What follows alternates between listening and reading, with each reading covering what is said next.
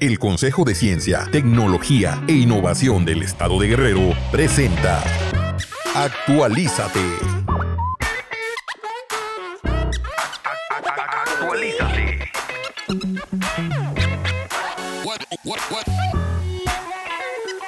Actualízate. Actualízate.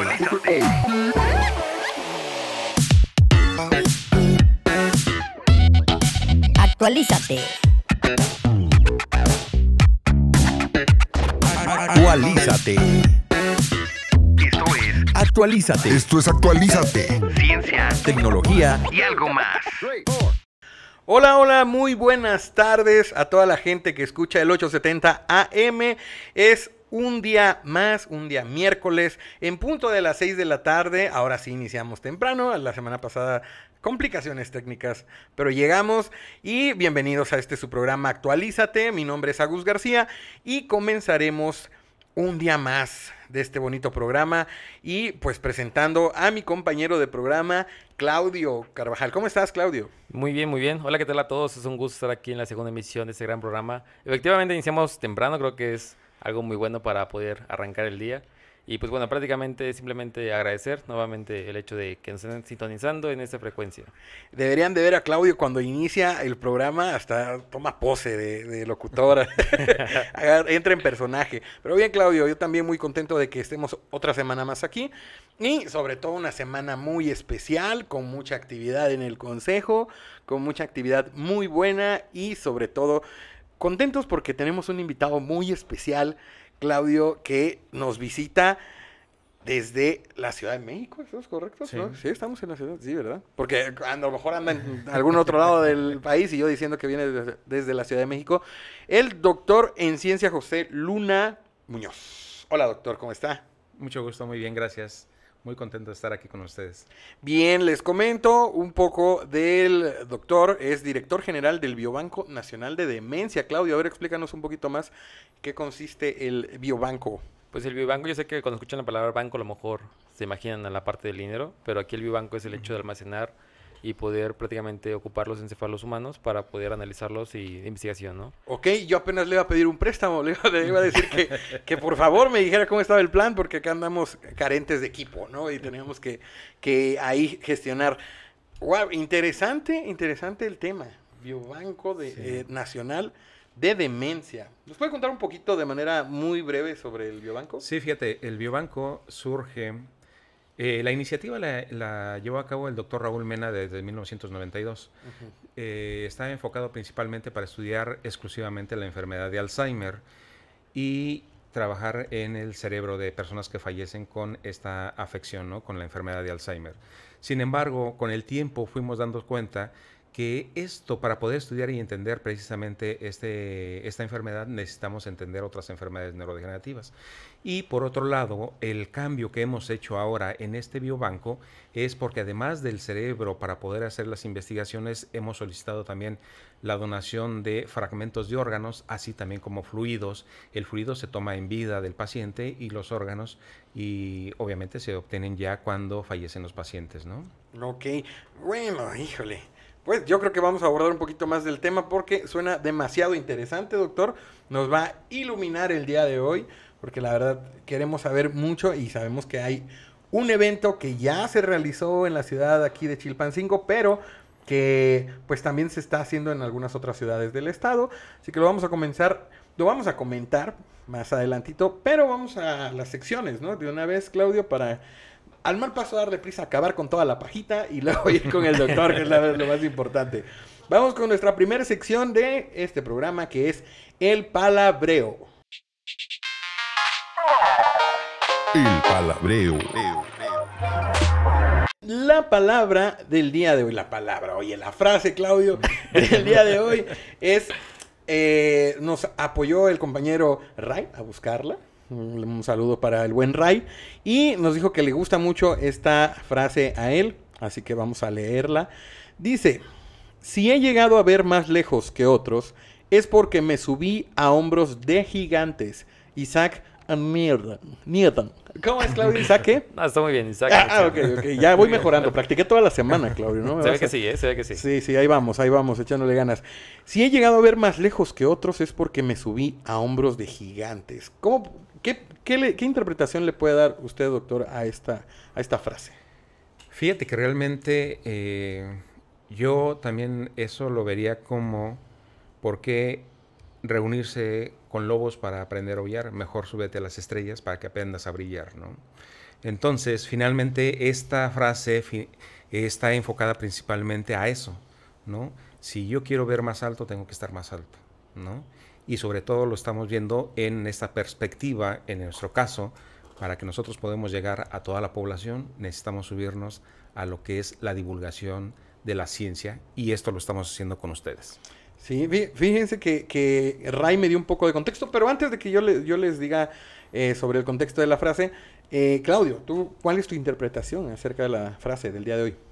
Me gustó mucho la frase, deberíamos incluirla. Ah, sí, la otra para la siguiente semana la vamos a- la ¿no? vamos a Está- utilizar. está- está muy padre. Pues prácticamente es el hecho de que te envuelvas, ¿no? Con otras personas que tengan a lo mejor más capacidad de tú en algunas cuestiones y que te palpes, ¿no? Ese conocimiento para que prácticamente puedas crecer como persona, ¿no? A nivel profesional y demás.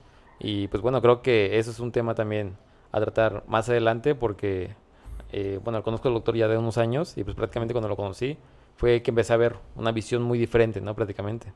Claro, no, pues excelente. El contexto que me dio Ray de esta frase es que precisamente Isaac Newton lo dijo porque eh, él decía que para lograr lo que había logrado, él tenía que basarse también en estudios anteriores Claro. que, han, que, han, que se habían realizado y que gracias a él, a eso, él pudo llegar y lograr lo que hizo. ¿No? Por eso mencionaba que si he llegado a ver más lejos que otro, es porque me he subido o me subí a hombros de gigantes. O sea, Wow. basó su trabajo también en es- pues trabajos previos y eso le ayudó Sí. a, a De hecho, a sus- De hecho, fíjate que también en investigación es lo mismo, ¿no? Y hay también, por ejemplo, eh, que algunas personas que han mencionado, si yo quiero realmente mejorar mi futuro, mi presente, tengo que ver la historia. Nunca hay que olvidar la historia. La historia es tan importante que eso nos va a dar la pauta para poder cambiar el momento y a lo que vamos aspirando, ¿no? Entonces yo creo que esa es una frase muy importante que debemos siempre aquilatar, ¿no? Sí. Tenemos que ver la historia para poder cambiar nuestro presente. Yo, Claudio, no sé ustedes, doctor, pero yo aspiro mucho en casa, casi cada martes, cada miércoles, aspiramos duro. Ah, Porque entra mucho polvo, la Es verdad. día- no han pavimentado mi calle. y- Yo soy sábado, yo el Yo sábado, sábados. sí, no, más- yo entre semana, relajado. porque el sábado quiero descansar. Claro. Pero bien, gracias, gracias, doctor, por su, por su comentario. Y bueno, esto continúa también. Y vamos con nuestra siguiente sección porque tenemos hoy un dato que a mí en lo personal me gusta mucho y me llama mucho la atención esta información. Así que vamos con nuestra siguiente sección que se llama ¿Qué qué? ¿Qué qué? Esta semana tenemos un dato, doctor Claudio, un dato muy interesante que yo ya lo había escuchado hace tiempo y, me gustaría compartirlo con nuestra audiencia, que dice, en términos de tonelaje puro, los elefantes pueden bien ser los animales más fuertes, pero hay criaturas muy pequeñas como las hormigas, famosas por su extraordinario poderío. Su fuerza varía entre las distintas especies, pero algunas pueden elevar entre 10 y 50 veces su propio peso. Investigadores de la Universidad de Cambridge fotografiaron una hormiga tejedora asiática. Eh, esta sí no lo puedo leer, Claudio. Es la- creo que es latín, así que apenas voy con el inglés y luego me, el latín no lo manejo. Levantando 100 veces su peso.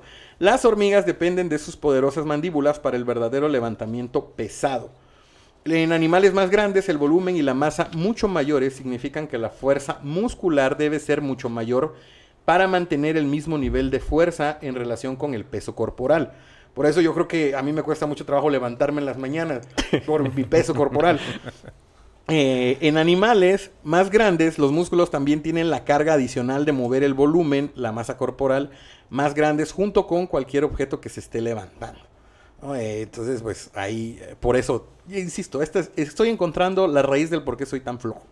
Una pequeña hormiga u otro insecto tiene una ventaja de fuerza debido a la mayor proporción de área de superficie a volumen y masa. Los músculos de una hormiga requieren una carga bastante pequeña para levantar su propio cuerpo, lo que deja mucha fuerza muscular para mover otros objetos. Sin embargo, la hormiga no es la campeona de alterofilia, que ¿qué es, Claudio? Levantamiento de pesas. Eso, qué bueno que lo investigamos antes porque nos quedamos con la cara de alterofilia. ¿qué? ¿What? Eh, las hormigas son los insectos que más comúnmente observamos levantando objetos pesados, pero están lejos de ser los miembros más fuertes del mundo de los insectos. Este dato sí me llamó más, todavía más la atención. Se sabe que el escarabajo pelotero, Ontophagus taurus, creo que sí lo dije bien, levanta pesos de hasta 1141 veces su propio peso corporal, una carga equivalente a un ser humano que levanta alrededor de 81.646 kilogramos, cerca de 81 toneladas. Wow. Prácticamente como si tú me levantaras a mí. Imagínate. Así de grave. Entonces, ¿cómo ven, cómo ven el dato, doctor? ¿Cómo No, ven? impresionante, impresionante. Realmente eh, creo que tenemos mucho que aprender inclusive para poder generar eh, nueva maquinaria, sobre todo en los insectos, ¿no? Que ahí yo creo que es una base muy importante. Y, por ejemplo, también eh, estaban haciendo una vez un estudio a través del análisis de una microscopía de alta resolución sobre el ala de la mosca, ¿no? Y en el ala de la mosca se veía, se, o se sugiere que son escamas, pero se ha podido ver que son un tipo como plumas, ¿no? Y que eso se verían siendo como los alerones en los aviones. Y estos son una gran cantidad de estos, ¿no? Entonces, yo creo que hay mucho que aprender de to- aún todavía de los insectos y sobre todo con estos datos tan impresionantes, ¿no? Sí, la verdad, la verdad. Sí, tú, Claudio, ¿qué tu opinión tienes sobre el, el dato de hoy? Pues algo muy interesante, imagínate que tuviéramos la capacidad nosotros de poder hacer eso, ¿qué no haríamos, no? Por ejemplo, supongamos que los que se les complica estacionar su coche, prácticamente levantándolo, pues lo podrían meter en un lugar donde no estorbara, ¿no? Sí. Entonces, prácticamente es algo muy interesante. Obviamente, estamos muy lejos, ¿no? De que eso llegue a pasar en algún punto de la vida, pero bueno, es un, es un dato muy, muy interesante. Sí. ¿Qué no haríamos, no? Si pudiéramos levantar nuestro propio peso. O cuando nos ganan el estacionamiento, ¿no? Quitar un coche, poder quitar ¿verdad? el coche y meternos nosotros. No lo había Exactamente. visto desde esa perspectiva, pero sería una herramienta muy útil. La verdad, so- sobre todo cuando mi vecino deja su coche afuera de, de mi portón y le digo, ¿sabes qué, amigo? Mira, este va más para acá, ¿no? O sea, te Exactamente. faltó unos metros nada más. Ah, luego, pues, la verdad, muy interesante. A mí me llama mucho la atención cómo eh, seres tan pequeños tienen esa fuerza, ¿no? Y lo veo como una manera de metáfora, de, de que no necesariamente el ser más grande va a ser el más fuerte, ¿no? Sino eh, ver la, la, gran, de, la grandeza, me atoré, la grandeza en, de los seres pequeños, ¿no? Claro, sí. en, la, en la diminutez, por así decirlo. Bien, pues yo creo que es momento, Claudio, no sé qué opines, pero de que nos vayamos a un corte para agarrar vuelo. Oh, no, nos falta la siguiente sección, Claudio. ¿Por qué no me dices, Claudio? Avísenme. Avíseme. No, ahorita, ahorita vamos con esa. Vamos con nuestra siguiente sección que se va a convertir en una de nuestras favoritas porque aquí va a haber debate, señores. Aquí se va a debatir. Y vamos con nuestra sección Win o Fail. Win o fail. Comenzamos con esta sección Win o Fail. Les explico para los que no estuvieron la semana pasada. eh, Ya aplíquense de entrada. Cada miércoles aquí con nosotros.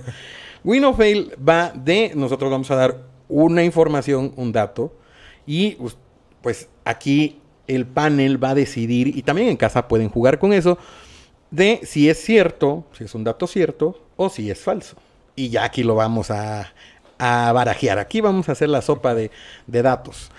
Así que la información que tenemos hoy es los colores no existen. Esa es la afirmación. Los colores no existen. Claudio, ¿tú qué dices? ¿Cierto o falso? Por lo que he leído, podría decir que es cierto, que no existen. Pero bueno, o sea, también metafóricamente podemos decir que sí existen, ¿no? Porque estamos. En nuestra mente vemos obviamente la diferencia de colores, sabemos cuándo es uno, cuándo es otro. Entonces, obviamente ahí hay un dilema, pero. Me voy a quedar con la palabra de que es cierto que no existen. Sí, decídete, Claudio. No, que sí existen, pero no. O sea, sí es cierto, pero falso. A ver, Creo, no, que, no, creo, no que no quiero, marees. creo que no quiero quedar mal. No quedar mal. No, no nos marees. Bueno, va a decir cierto, va a decir cierto. Ok, cierto, cierto. Bien, bien. Muy bien. Doctor, ¿usted cierto o falso? Cierto, y esto está enfocado principalmente a la difracción de la lu- de- del rayo de luz. ¿no? Y esto, cuando está incidiendo sobre una superficie, esto va a generar precisamente la captación o cambio de colores de esta difracción que se tiene en la luz. Entonces, eh, nosotros eso es lo que tomamos, ¿no? Eh, lo que captamos a través de, de la vista, ¿no? Pero sobre todo también tenemos que ver que hay, hablando de algunos microorganismos, por ejemplo las abejas, las abejas ven en otra longitud de onda, ¿no? Entonces también ellos van a estar viendo como en color morado, ¿no?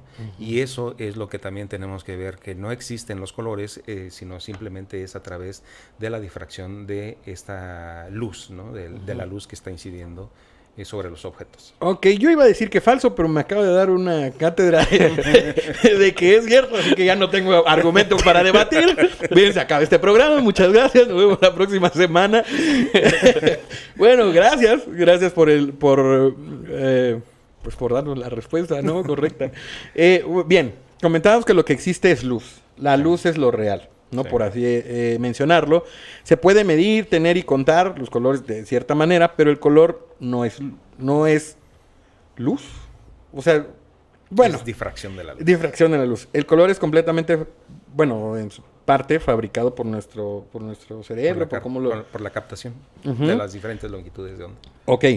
Y pues ahí está el dato, amigos. El color no existe, digamos, como tal. Es como lo perciben ciertos seres. Incluso creo que los, los perros no... O sea, es blanco y negro, ¿no? Su, sí, también. su, como ellos ven las imágenes, ¿es cierto? Aquí nuestro amante de los animales. Exacto. Eh, bien, pues ahí está, amigos. Esto fue Win o Fail, que fue un fail para mí, pero fue un win para todos los demás. y lo logramos, amigos. Otra vez nos fuimos en este programa. Ahora sí, Claudio, creo que es momento de hacer una pausa y regresar con toda la carnita. Ahí sí, ahora, ahora sí vamos a poner sobre la mesa al doctor. ¿no? O sea, no, no, bueno, no, no literal, pero vamos a poner un poquito ahí en una entrevista pequeñita. Muy bien, Agus. Qué profundo, Claudio. Vamos al corte y regresamos. Bienvenido al BIT. Sofía, el robot más desarrollado del planeta, con innovaciones en inteligencia artificial, dijo que destruiría a los humanos. Sofía es recordada por la conversación que tuvo con su creador, David Hanson, en donde aseguró, voy a destruir a los humanos. Si quieres saber más, no olvides actualizarte con nosotros, todos los miércoles, 6 de la tarde. Actualízate. Oh, bien amigos, iba a decir hola, pero ya saludamos al inicio.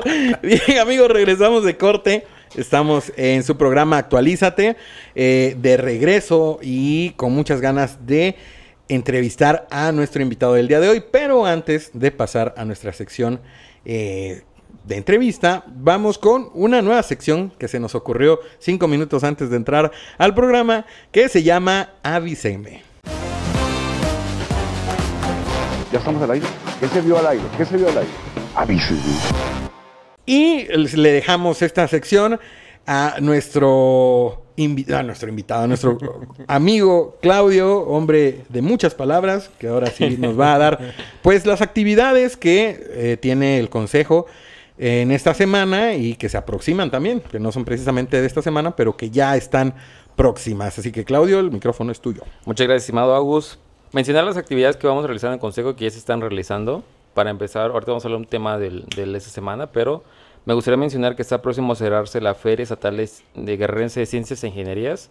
Va a cerrar el próximo 14 de marzo, entonces, de verdad la invitación aquí es para que los chicos puedan aplicar con un proyecto de ciencia e ingeniería y prácticamente calificar para a nivel nacional, representar a Guerrero a nivel nacional e nivel internacional próximamente. Entonces, la convocatoria es abierta, las bases están en, toda en la página de, de Facebook del Consejo de Ciencia y simplemente hay que ver esa parte de, de la Feria de Ciencias. ¿Alguna vez, doctor, usted participó ahí en una serie de ciencias, de, de ingenierías, no sé, en algún momento de su vida?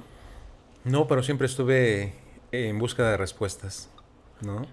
Eh, de hecho, también te lo puedo comentar, ¿no? A mí, cuando estaba pequeño, a mí me gustaba y me intrigaba mucho ver por qué funcionaban las cosas y las desarmaba. Y siempre me sobraban tornillos, ¿no? Cuando las desarmaba, ¿no? Pero bueno, la intención era saber por qué estaban funcionando, ¿no? Y aquellas que no funcionaban, pues las desarmaba más, este, buscando precisamente arreglarlas, ¿no? Y entonces yo creo que dentro de esto una parte muy importante es ese tratar de saber más allá de lo que vemos, ¿no? Y entonces, eh, de hecho, yo estando en el laboratorio es mi vida y mi pasión, ¿no? Y entonces a partir de ello es como ya hemos empezado esta parte de, de la investigación, ¿no? Es algo muy interesante el hecho de que busquemos respuestas, ¿no? Prácticamente a las Sí. preguntas que se hacen fenómeno en cada, cada día. Y sobre esa parte, este Agus, que mencionabas de, los, de los eventos, me gustaría mencionar que también está próximo a Antes de que te vayas, antes de ya te vas este tan rápido. ¿Tú participaste en alguna feria en su momento? Sí, de niño en la primaria, en la secundaria, ahí con algunos, que el frijolito, ¿no? Que lo pones en algodón y todo eso, que el volcán, ¿no? Y demás, obviamente son, son temas en los cuales participé.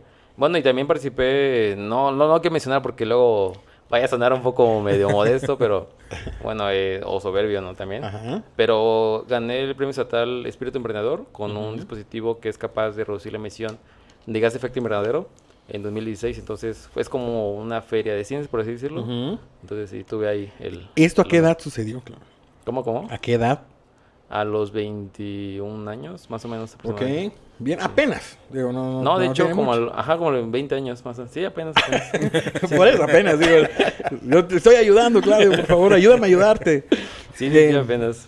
Ok, bien. ahí- digo, hay que comentarlo. digo, no es soberbia ni nada, pero hay que comentarlo Claro. para que más chicos se animen, ¿no? A participar en este tipo de actividades y vean que, que se puede y de repente, no sé, algún día puede estar aquí con nosotros, ¿no? Este, en este escenario, tan, en este foro tan importante como es Actualízate.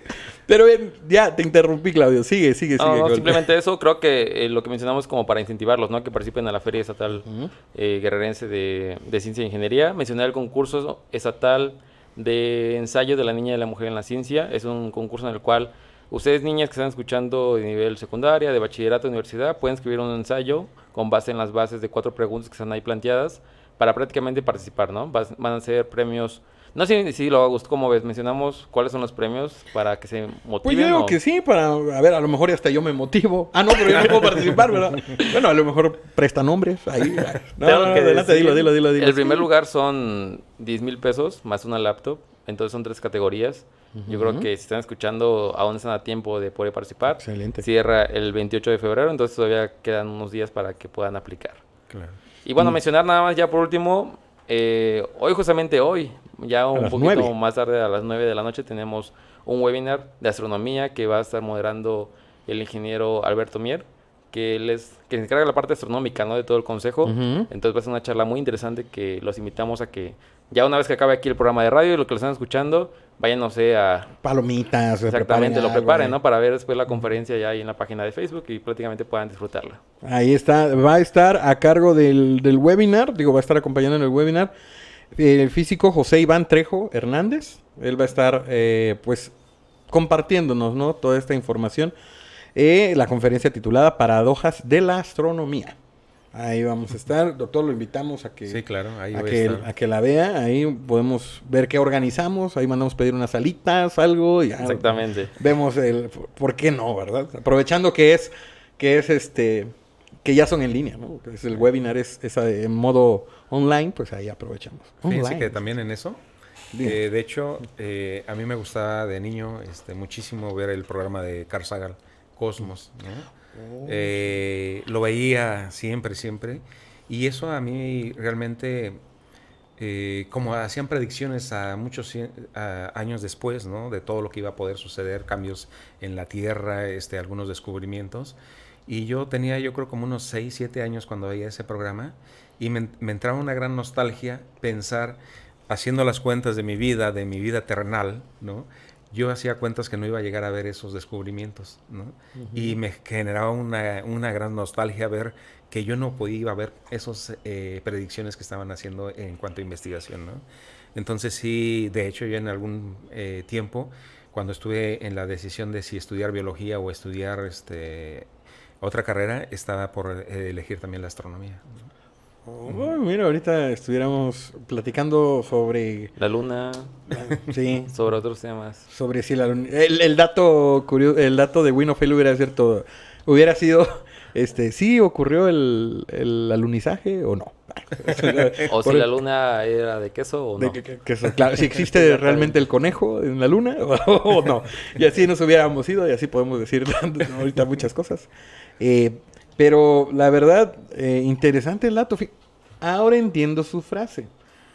Sí la relacionas, Claudio, con la frase que nos Claro hace rato sí. de las estrellas y, y todo eso. Ya, ahí Claro está sí. mezclando todo el... eh, ahí toda la sopa. Pero bien, eh, pues ahí están, amigos, los avisos de, de las actividades eh, del Consejo de Ciencia, Tecnología e Innovación para que estén pendientes también en las redes sociales, ahí en la página de Facebook, eh, y en Instagram y Twitter y después espero TikTok y así y todo. Ya casi lo convences, ¿eh? Ya, ya, ya, ya casi. estoy. Y mira, yo ya insisto, yo es como una gota en una piedra, ¿no? Hay constante, constante hasta que haga un agujero ahí. Su discurso de Agus cuando llega a la oficina es, hola, si vamos a abrir TikTok. Hola, TikTokers. Hola, Cientificox. Ahí llegamos. Sí. Bien, eh, pues vamos con nuestra siguiente sección. Ahora sí, ahora sí es momento. Vamos con esta sección que se llama Encuentro cercano de cualquier tipo. Encuentro cercano. Ah, de cualquier tipo. Es momento de comenzar con la parte interesante.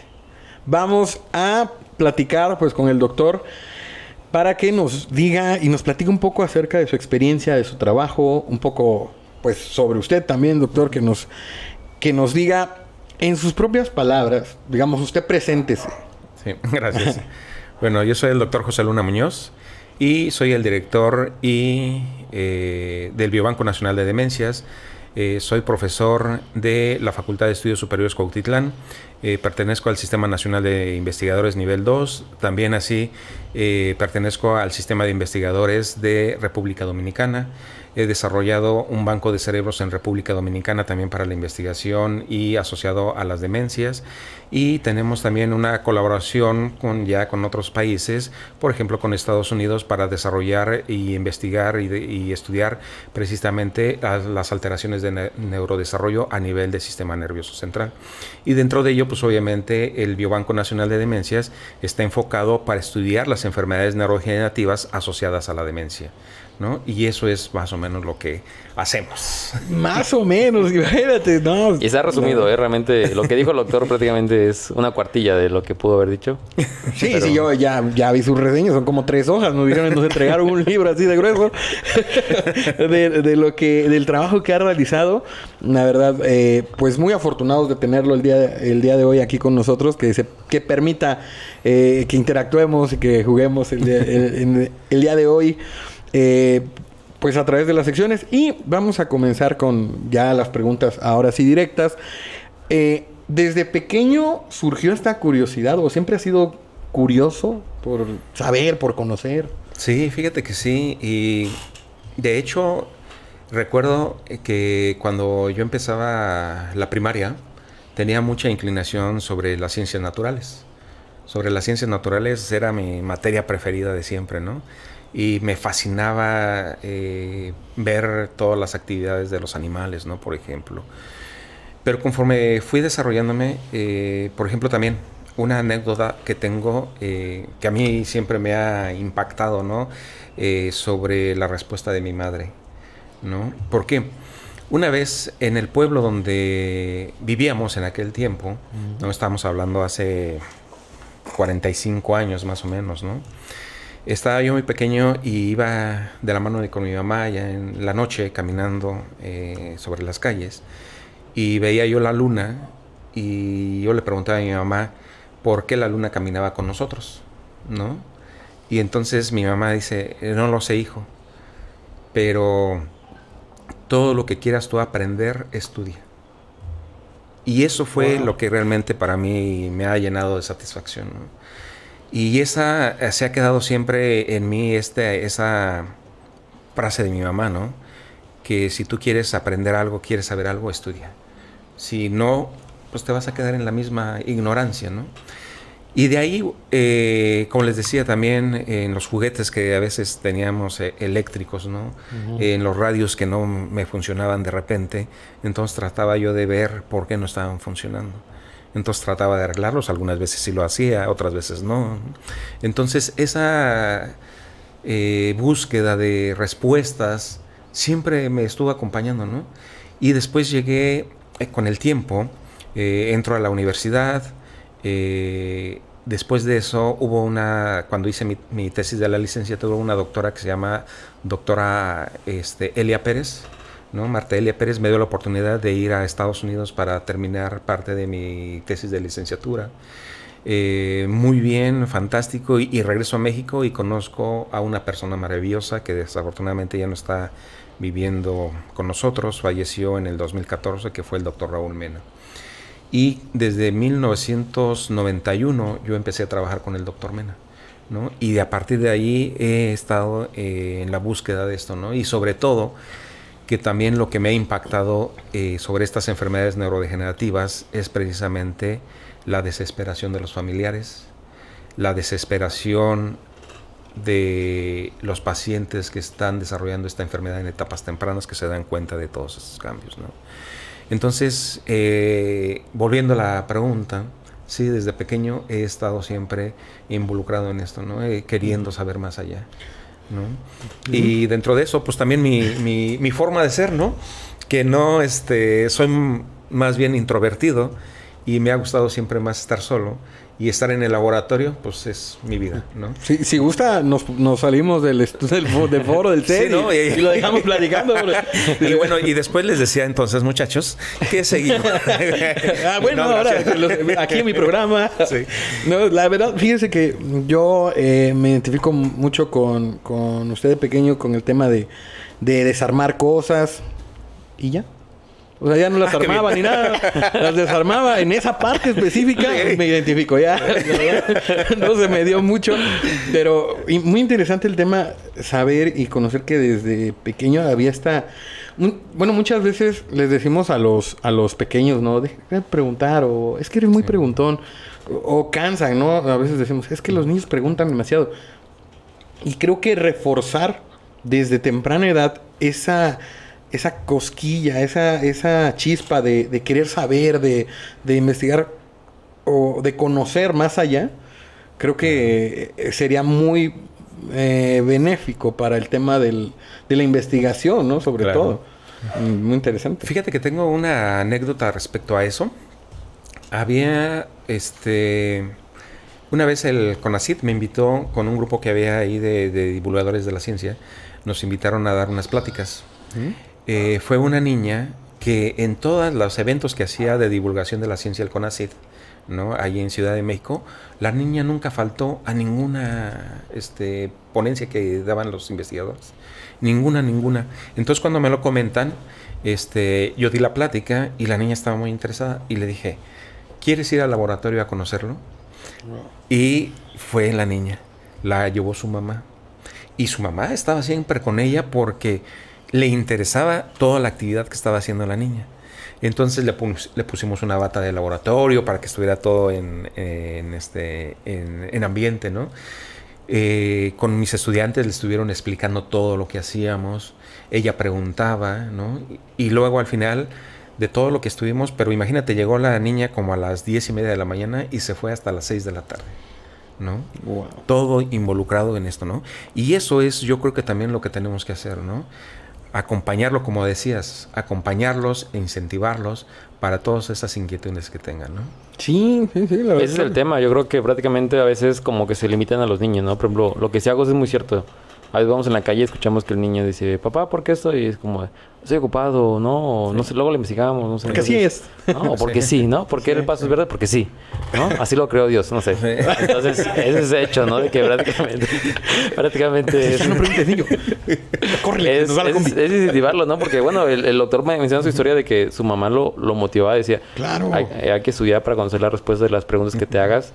Entonces, prácticamente en los libros está el conocimiento y también compartirlo, ¿no? El hecho de que lo que hace el doctor y llevar a la niña al laboratorio, incentivar, a lo mejor no sabemos si esa niña en un futuro va a ser una científica que descubra algo muy importante Claro. aquí en México. Y fíjense que hay otro niño, por ejemplo, que lo invité al Congreso Nacional de Alzheimer, porque en su, en su escuela dio un tema sobre el banco de cerebros, le interesó.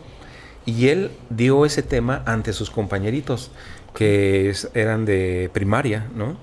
Y entonces yo vi eso y dije, quiero que tú des un testimonio realmente del interés sobre lo que es la donación de, cerebros para la investigación, ¿no?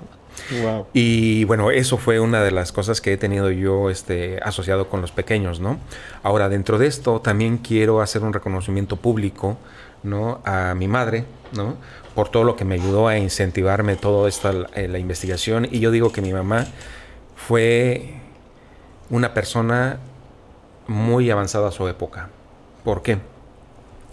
Una situación que recientemente ocurrió en nuestra familia, el fallecimiento de mi padre, eh, ahora en diciembre.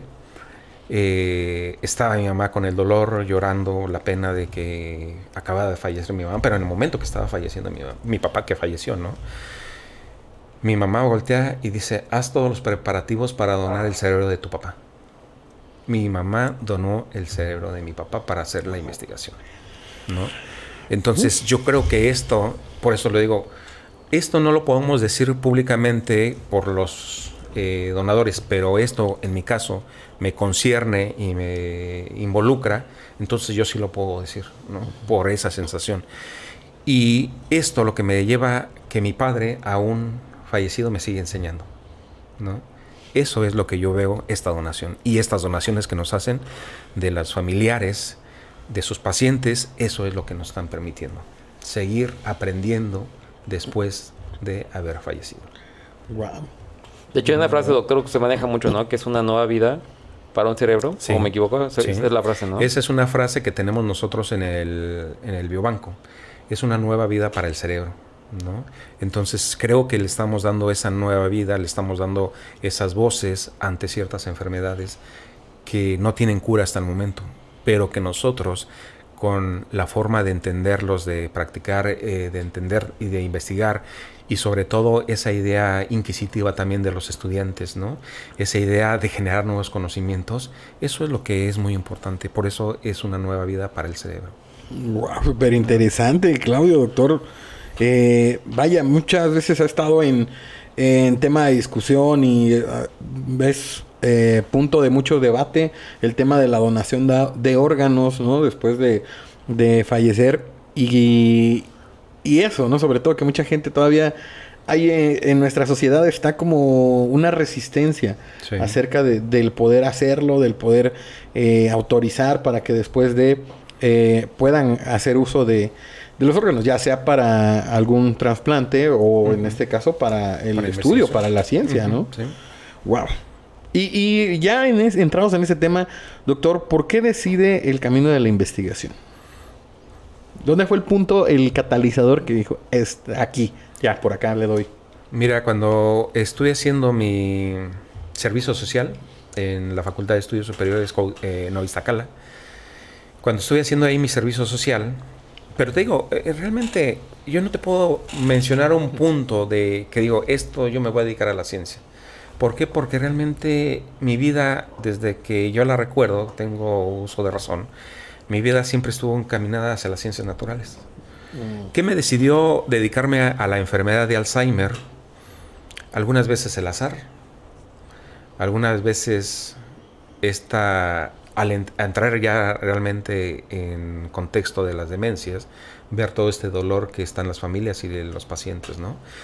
Pero fue un poco llegar al azar con el doctor Raúl Mena, ¿no? Eh, que él me invitó para poder manejar una unidad de microscopía confocal, que era el primero, eh, este microscopio en México y en América Latina. Entonces, yo fui el primero que manejó eh, a nivel nacional y en América Latina un microscopio confocal. ¿No? De ahí también implementamos unas nuevas técnicas de tinciones múltiples para poder entender eh, procesamientos moleculares de las proteínas. ¿no? Entonces, ese punto, cuando yo llego con el doctor Mena para manejar ese equipo, me doy cuenta de todo lo que estamos haciendo en investigación en el cerebro y dije, de aquí soy. ¿no? Y desde entonces, te estoy hablando de, de 1991, 1990, que llegué con el doctor, doctor Mena, sigo ya en este, en este campo. Eh, y lo más importante, una de las cosas muy importantes que el doctor Mena nunca me limitó el estudio. Wow. O No. sea, le dio apertura. para- Sí, él me dijo, Y de hecho, él fue el que me permitió hacer el doctorado, ¿no? Y porque yo llegué y le dije, después de cinco años de estar trabajando con él, dije, Raúl, yo tengo ganas de hacer este, una, un doctorado. Digo, todos los muchachos llegan aquí, hacen su doctorado. Le digo, ¿por qué yo no? Yo hago lo mismo. Y dice, José dice, desde que llegaste aquí al laboratorio yo quería que hicieras el doctorado. Pero yo no te lo iba a proponer. Tiene que ser iniciativa, ¿no? Entonces él me dejó. Eh, cuando también otra cosa que también muy importante de esto de los tutores es que el doctor Mena siempre reconoció todos los trabajos que estaba haciendo. ¿no? Lo mismo también ahora tenemos que reconocer todo el trabajo de los estudiantes. ¿no? Nosotros podemos presentarlo y como decía el doctor Mena en ese tiempo, yo soy el doctor Mena, este, yo vengo y les presento los resultados de mis estudiantes. Ellos lo hacen, yo soy el que los presento. ¿no? Entonces siempre darle el reconocimiento a mis estudiantes. ¿no? Y de hecho, orgullosamente, y no porque esté en Chilpancingo, tengo un estudiante que es de aquí de Chilpancingo, que está haciendo su doctorado, que es Ricardo Apátiga, y que está en el Biobanco Nacional de Demencias, trabajando precisamente en estos. Y él está estudiando lo que es las alteraciones de las emociones en los pacientes con enfermedad de Alzheimer, pero desde un aspecto histopatológico, trabajando ya con el cerebro. Y también hay otro estudiante de Guerrero, de Acapulco, ¿no? que él también llegó al laboratorio este, hacer y estudiar también eh, alteraciones de proteínas en un organelo de, de, la neurona. Entonces también Guerrero, pues como lo dice su nombre, son guerreros. ¡Wow! Oye, pues, ¿qué más necesitan, chicos, para animarse a, a estudiar? hay presencia de guerrero, eso creo que también muchas veces no se, no se difunde, ¿no? Ajá. El tema de que, de que hay guerrerenses que están haciendo trabajo, que están eh, haciendo pues su trabajo, ¿no? Fuera, que muchas veces eso es lo, lo que a veces pega, ¿no? Que el talento tiene que, que irse, tiene que salir sí. del Estado para poder ser apoyado, ¿no? Lo platicábamos la semana pasada con, con la amiga Pau, con Karen Paulina también, la maestra Pau, que nos mencionaba de que tuvo que salir, tuvo que ir fuera del Estado para poder hacer lo que le gustaba, no lo que le apasionaba y que se uh -huh. reconociera su trabajo y ahí está el logro, ¿no? Su reconocimiento eh, pues internacional al final de cuentas. Precisamente sí, esa es el, la importancia, ¿no, doctor, de, del evento que se está haciendo ahorita en el Consejo de Ciencia. Claro. Eh, uno, que conozcan quién es el doctor José Luna Muñoz, ¿no? Y claro. todo lo que ha recorrido de trayectoria científica y profesional y académica. Y la otra, que también tengan la visión de que existe el Biobanco Nacional de Demencias. Y así como los chicos que mencionó de Guerrero que están eh, que estuvieron ahí, que están ahí prácticamente haciendo investigación, que también a lo mejor aquí en Guerrero hay más jóvenes, ¿no? Que quieran hacer claro. eso, e integrarse sí. y prácticamente es incentivarlos sí. y motivarlos, ¿no? Que conozcan más de la institución, conozcan más del doctor y prácticamente tengan esa visión de realizar investigación. Y de todo el equipo de trabajo también, porque sí. vemos ahí, vaya, tuvieron, la acompañaron creo que, bueno, no estoy, eh, no quiero mentir, pero, o decir algo incorrecto, pero varios estudiantes que están, sí. que están con ustedes ahí de hecho, que apoyando. Llegó, llega, llegaron dos estudiantes para hacer una estancia de dos meses aquí en México en el Biobanco, uh -huh. dos estudiantes bolivianas, Alejandra y esta Andrea. Sí, es Andrea, ¿verdad? Andrea, este, llegaron. No, perdón, sí. perdón, ¿verdad? Pero bueno, hay veces que se me va de repente, ¿no? Pero bueno, Andrea y Alejandra llegaron y nos apoyaron bastante, ¿no? Pero te has dado cuenta, por ejemplo, también de una modestia que tiene innata nuestro colaborador y compañero aquí, ¿verdad? Este Claudio, pues Claudio yo lo conocí desde el 2015, ¿no? Y Claudio llegó a hacer una estancia ahí al laboratorio. Eh, este, Chapulín. Y también lo que no menciona es que también cuando fue a presentar resultados del biobanco, mm. él le dieron también un reconocimiento importante en el evento que él mismo buscó y presentó, ¿no? Wow. Entonces, eh, te digo, hay gente muy, muy importante, muy destacada, así que también con mis estudiantes, ¿no? Por ejemplo, tengo a quien nos acompaña Claudia este, Claudia Cruz, que ella está estudiando, por ejemplo, la alteración de bulbo olfatorio. ¿no? Tengo otra estudiante eh, que es Nabil Itzi Luna Viramontes, ¿no? que es mi hija. que Ok. ella ahorita está en el doctorado y ella está buscando la alteración de una proteína en el, en el núcleo y que correlaciona con el proceso de evolución de la enfermedad. Hay otra persona que está buscando, esta Marta, eh, que también está buscando alteraciones de, eh, de otra proteína que está involucrada en la enfermedad de Alzheimer, ¿no? Pero todo está enfocado precisamente a buscar un método de diagnóstico no invasivo y un biomarcador específico para la enfermedad, ¿no? En algún momento pueden verse, en el, eh, por ejemplo, los proyectos como que uno hace una cosa, uno hace la otra, pero si lo vemos todo en conjunto, la idea es buscar este biomarcador, ¿no? Y eso es la parte que nosotros estamos haciendo en el biobanco, ¿no? Buscar un biomarcador porque no hay un biomarcador que en el momento nos, en vida el paciente nos diga que Indique. realmente está desarrollando la enfermedad, ¿no? Claro. O sea, al Entonces- final, creo que, bueno, quiero eh, como entender y que la gente también entienda toda esta parte, a veces estamos en la misma sintonía, que todos están, digamos, llegando o buscando llegar por, o aportando diferentes por diferentes caminos para poder encontrar este Diagnóstico temprano. ese- y poderlo, eh, vaya, diagnosticar y poderlo detectar, ah, pues, temprano, Temprano. ¿no? Y fíjate que esto es muy importante. ¿Por qué? Porque si nosotros detectamos tempranamente la enfermedad, esto nos va a ayudar a poder tener una mayor actividad sobre el, con el paciente que pueda retrasar el proceso de evolución de la enfermedad, darle una mejor calidad de vida. Entonces creo que a pesar de que no hay un fármaco que pueda detener la enfermedad o algo que nos pueda detener la enfermedad, pero sí podemos retrasar el proceso de evolución. Y que eso ya es mucho, ¿no? Sí, no, es un avance grandísimo, sobre todo en una enfermedad que sabemos que es muy complicada, que se vuelve con la evolución, como lo comentan, pues es eh, muy, muy difícil el tema de... de- Es muy desgastante. Exacto, es una, digo, no, me corrige si, si me equivoco, es una enfermedad Sí, crónico-degenerativa. claro. Entonces, eh, pues el poder hacer todas, todo este diagnóstico, como ya lo comenta, temprana, bueno, tempranamente, pues sí ayudaría muchísimo a, a llevar una mejor calidad de vida, como sucede en algunas otras enfermedades Sí, donde se puede detectar a tiempo, que por eso se insiste en que se hagan estudios, en que constantemente se eh, vayan a chequeos médicos para saber que, que todo va bien o en algún punto, Sí. pues hay algo que atender, ¿no? Sí. Y ahora fíjate que también, si me lo permites comentar Adelante. algo muy importante, es que muchos eh, médicos, aún médicos generales, siguen hablando como de una demencia senil. La demencia senil no existe. Eso es un... Eso hubiera estado bien para los mitos.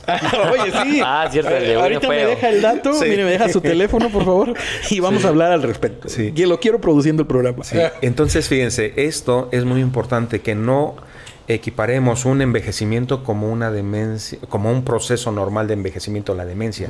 La demencia se tiene que determinar bien qué tipo de demencia es, porque hay que tener, hacemos, se, se pueden hacer muchas cosas precisamente para poder evitar el proceso de evolución acelerado, ¿no? Entonces eso es muy importante. No hay demencia senil, sino que ya actualmente se tiene bien determinado qué tipo de demencia es la que es. Y por otro lado, una demencia senil tampoco es lo mismo que Alzheimer. ¿No? Así que la demencia senil hay que sacarla de nuestro vo- vocabulario, no minimizar cuando las personas están presentando ya alteraciones de memoria, de juicio y de conducta, sino que hay que tener ya bien presente que tenemos que atenderlos y obviamente para darles esta mejor calidad de vida. Que muchas veces es correcto, muchas veces se dice, es que está perdiendo, ah, es que se le olvidan las cosas porque ya es parte de la edad, no es parte de su proceso natural sí. de la edad y Sí. no, entonces como lo menciona, no hacer menos Claro. esta, esta, estos signos y poder eh, atender, ¿no? O trabajar y ver por qué está sucediendo, ¿no? Y otro de los aspectos también es porque van a cambiar el proceso de la atención al paciente, porque si no van a entrar en conflicto con el paciente y van a tener también mucho daño, eh, sobre todo de, eh, de que le gritan, se enojan. Entonces también no hay un entendimiento del proceso de evolución de la enfermedad. Así que también aquí en Guerrero hay una asociación de Alzheimer que pueden acercarse para que les den toda esta información precisamente sobre lo que son las demencias, ¿no? Y la demencia de tipo Alzheimer, ¿no? Ah, pues demasiado interesante, doctor. Eh, necesitaríamos más tiempo todavía para poder seguir abarcando tantos temas, la verdad. Eh, pues aquí el, el tiempo se nos fue muy rápido. Esperábamos poder abarcar más. Pero bueno, le íbamos a preguntar cuál había sido su, su mayor satisfacción, pero creo que ya prácticamente nos las acaba de, de decir, ¿no? El te- poder generar eh, proyectos que puedan eh, tener un impacto y sobre todo el, el el crear un equipo, ¿no? De trabajo también que, que esté ahí constante. Pero sobre todo, fíjate que nos debemos a la sociedad. Si nosotros no entregamos cuentas a la sociedad, estamos perdidos. ¿Y cómo? ¿A qué me refiero entregar cuentas? La divulgación. Exacto. La divulgación de todo lo que hacemos, nosotros nos debemos a la sociedad, no la sociedad se debe a nosotros. Nosotros somos trabajadores de la sociedad. ¿No? Entonces hay que darles todo lo que nosotros buscamos, encontramos, transmitírselo a la población, a la sociedad, que ese es el punto muy importante. ¿no? Doctor, me gustaría tocar ese punto ya por último y mencionar que efectivamente yo cuando soy doctor vi la visión que tiene diferente, ¿no? Eh, los científicos generalmente trabajan en laboratorio, ¿no? Y su forma de decir, hice esto es de las publicaciones, pero el doctor va más allá, es el hecho de explicar a la sociedad lo que se hizo ahorita en el Museo de la Museografía de todo el Biobanco aquí en Chimpancingo, fue prácticamente ese hecho, ¿no? De poder decir, eso es lo que se está haciendo, los avances, de tal, entonces prácticamente ese hecho, ¿no? De que el científico también no solo se tiene que pasar en el laboratorio, sino que también tiene que salir allá afuera a hacer divulgación científica porque ahí también se crean nuevos talentos prácticamente. Claro, y sobre todo la gente se informa y conoce acerca del trabajo que se está realizando, porque Claro. muchas veces desconocemos totalmente que existe un área que está investigando estas, eh, estos padecimientos, eh, que está enfocada en buscar ese punto, ¿no? Donde pueda ayudar a la sociedad y que muchas personas eh, se notó, digo, nosotros lo vimos ah, el día lunes y martes, cómo la gente se acercaba y surgía esa curiosidad sobre sobre saber más todavía del Claro. tema y, e incluso personas con temas eh, personales, ¿no? También que se acercaban de alguna manera a decir, oye, yo tengo, estoy pasando, lo escuchábamos también en la ronda de preguntas, ¿no? Personas que habían este, perdido a seres queridos por estos padecimientos y que dicen, bueno, quisiera saber un poco más, ¿no? Quisiera conocer un poco más y que afortunadamente pues lo vamos a tener todavía otros dos días más aquí por el estado de Guerrero o, o más si se quieres quedar el fin de semana ahí nos damos una vuelta por Acapulquito. Claro que sí. Eh, pero dos días más vamos a estar, eh, Claudio, ¿qué días en eh, Mañana que es jueves vamos a estar en Acapulco y el día viernes vamos a estar en Iguala. Entonces la invitación es que la, para que la gente que nos escucha ahorita y prácticamente mañana van a estar en Acapulco puedan irse para allá, ¿no? Puedan irse al Tecnológico de Acapulco y va a ser la sede del evento. Y en Iguala, en el Tecnológico de Iguala. Prácticamente son las dos sedes que tenemos. Sí, sí, pues estaría raro que fueran igual en el tecnológico de Acapulco.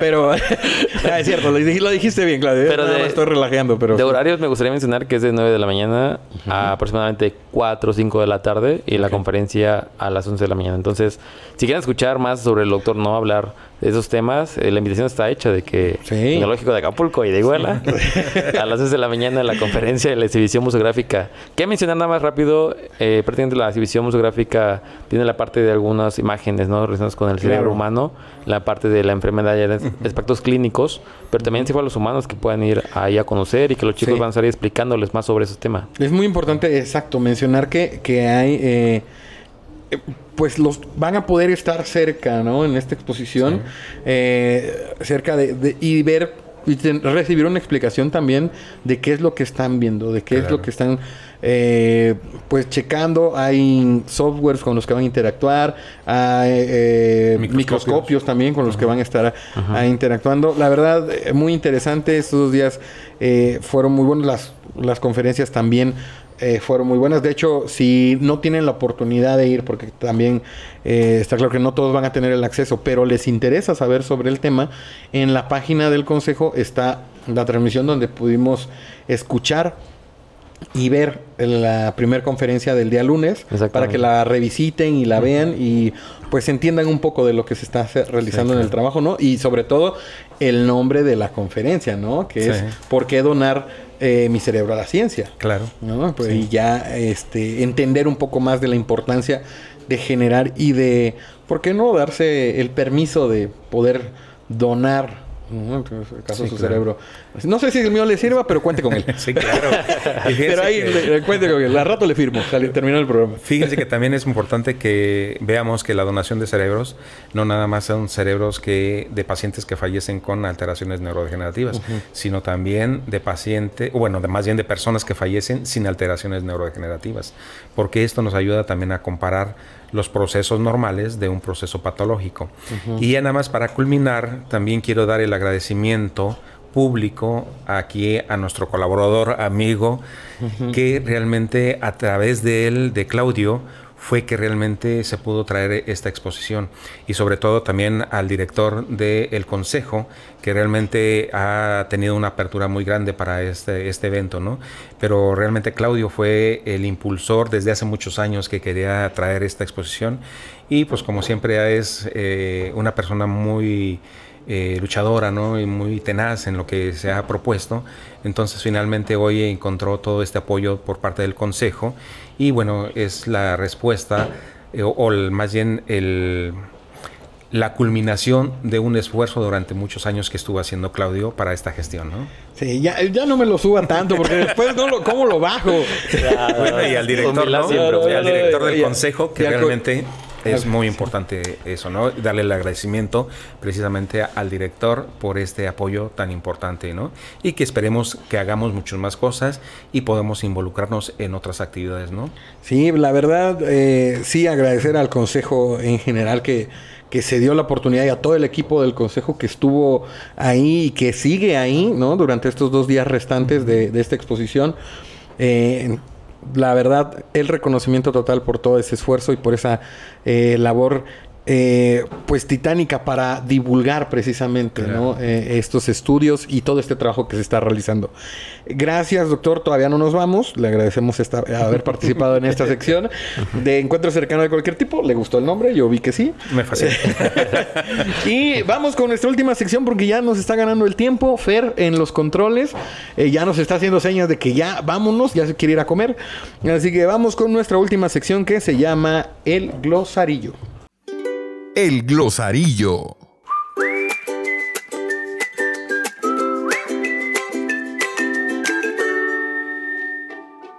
El glosarillo, eh, más bien la palabra de esta semana es fractal. Fractal, Claudio. Yo es la primera vez que lo escucho. ¿Por qué me pones estas palabras?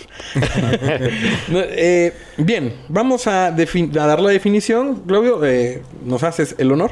Claro que sí. Un fractal es un objeto geométrico cuya estructura básica, fragmentada o aparentemente irregular, se repite a diferentes escalas. El término fue propuesto por el matemático Benoit Walderworth en 1975 y deriva del latín fractus, que significa quebrado o fracturado. Muchas estructuras naturales son de tipo fractal. La propiedad matemática clave de un objeto genuinamente fractal es que su dimensión métrica fractal es un número racional mayor a su dimensión topológica. Eh, ya nos vienes presumiendo ahora hasta latín. Hablas, Claudio. Inglés, latín. ¿Qué más, Claudio? ¿Qué más? Ya basta. Eh, ahí está la definición de la palabra fractal. La verdad, eh, muy entendible todo. Según era para que fuera menos técnico el tema, pero... No hay que explicar tanto. Pero bueno, eh, eh, ah, explicamos fractal. Digo, no sé, yo la verdad me quedé un poquito ahí... Este... Fractal. Fractal, me quedé, de hecho. De hecho, se repitió fractal muchas veces la Sí, definición. yo dije por eso- fractal, fractal, fractal. Bien, quedó, bueno, ahí quedó claro lo que es fractal. Y, y si, y si no les quedó claro, investiguenlo. Nosotros ya les dimos ahí la curiosidad. Investiguen, acuérdense que esto es de investigar, de buscar, de conocer. Bueno, amigos, esa fue la, la palabra de esta semana. Vamos a buscar definiciones este, más simples, ¿no? Para que todos, todos la entendamos mejor. Y pues, amigos, eso es todo por el día de hoy. El tiempo se nos ha ido, nos, la verdad, se fue mucho muy rápido por la plática, obviamente demasiado interesante y ojalá que en alguna otra oportunidad podamos contar con su presencia nuevamente, doctor. Doctor en C. Yo les pregunté que por qué doctor en C. Dice que porque doctor en ciencias. Claudio, maestro en ciencias. Y yo les dije que yo soy C nada más. ciudadano, ciudadano del mundo. Entonces, eh, muchas gracias a todos los que nos estuvieron escuchando el día de hoy a través de esta frecuencia del 870 AM y obviamente agradecer al doctor José Luna que nos, acompa- nos acompañó el día de hoy y dejarle la puerta abierta para que nos visite nuevamente. Eh, y aunque no venga a exponer nada, véngase un día miércoles. Un día, ¿no? Acapulco. ganas de- Sí. Ahí, eh, echar cotorreo con ustedes y aquí lo recibimos, es su casa. Doctor, de verdad, muchas gracias. De verdad, muchas gracias. Yo aún no me creo que esté aquí. Como dijo, fueron años, entonces siento que estoy to- soñando todavía, ¿no? Como que es un sueño ya muy largo. Pero bueno, le agradezco de verdad bastante y gracias que se hizo el evento en nombre del consejo. Entonces, prácticamente bienvenido nuevamente aquí al Estado de Guerrero y que están las puertas abiertas, ¿no? Para siempre. Sí, muchísimas gracias. Muchísimas gracias. Muchísimas gracias a usted, doctor. Y gracias sobre todo a usted que nos está escuchando. La invitación para que nos sintonice el próximo miércoles en punto de las 6 de la tarde por esta misma frecuencia. Eh, mi nombre es Agus García. Mi nombre es Claudio Carvajal. Claro, él no se llama Agus García, él se llama Claudio Carvajal también. Y eh, lo invitamos nuevamente a que la próxima semana nos acompañe en esto que se llama Actualízate. Hasta la próxima semana. Chao. Luego, bye. Hasta luego. El Consejo de Ciencia, Tecnología e Innovación del Estado de Guerrero presenta Actualízate. Actualízate.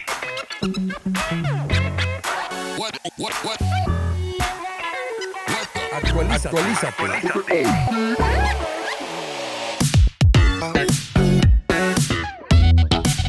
Actualízate. Actualízate.